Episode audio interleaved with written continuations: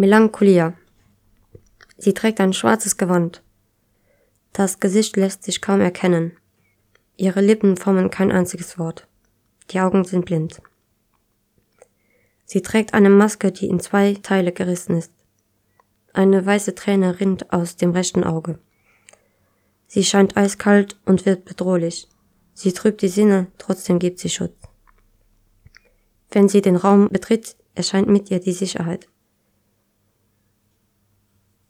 Sie ist taubenblau, zerbrechlich, sie ist leer, nichts und doch alles. Wenn sie geht, wird das Meer wieder hell und klar. Der Mond leuchtet und man kann sie fühlen. Die Unendlichkeit der Sterne. Ein Paar tanzt lachend in den Fluten.